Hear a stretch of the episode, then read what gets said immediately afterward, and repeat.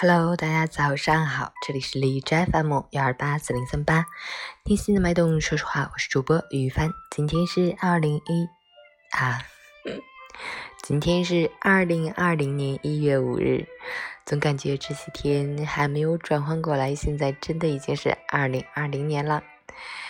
星期日，农历十二月十一，哈尔滨国际冰雪节，历经三十六载。每年的一月五日已成为哈尔滨人的盛大节日，冰雪节开幕式更是成为向全世界展示哈尔滨城市形象、传播哈尔滨文化魅力的传奇舞台。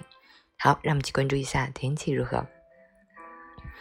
哈尔滨晴转霾，零下十到零下二十二度，西南风二级，气温持续回升，雾霾继续横行，空气质量很差。对健康极为不利，要尽量减少户外运动，并注意健康防护。特别提醒有户外锻炼习惯的朋友们，暂时先停一停。白天不是总有，偶尔歇一歇，张弛有度也是很关键的。截止凌晨六时，海市的 AQI 指数为一百八十七，PM 二点五为一百四十一，空气质量中度污染。亲爱的好朋友们。我刚刚感冒了，所以你们一定要更加小心，不要感冒发烧，照顾好自己啊！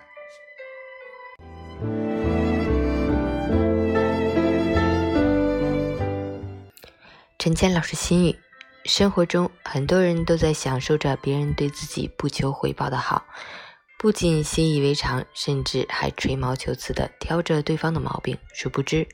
对方所有的付出与包容，都是源于对我们的一颗真心，其中蕴藏了无限的善意和温暖。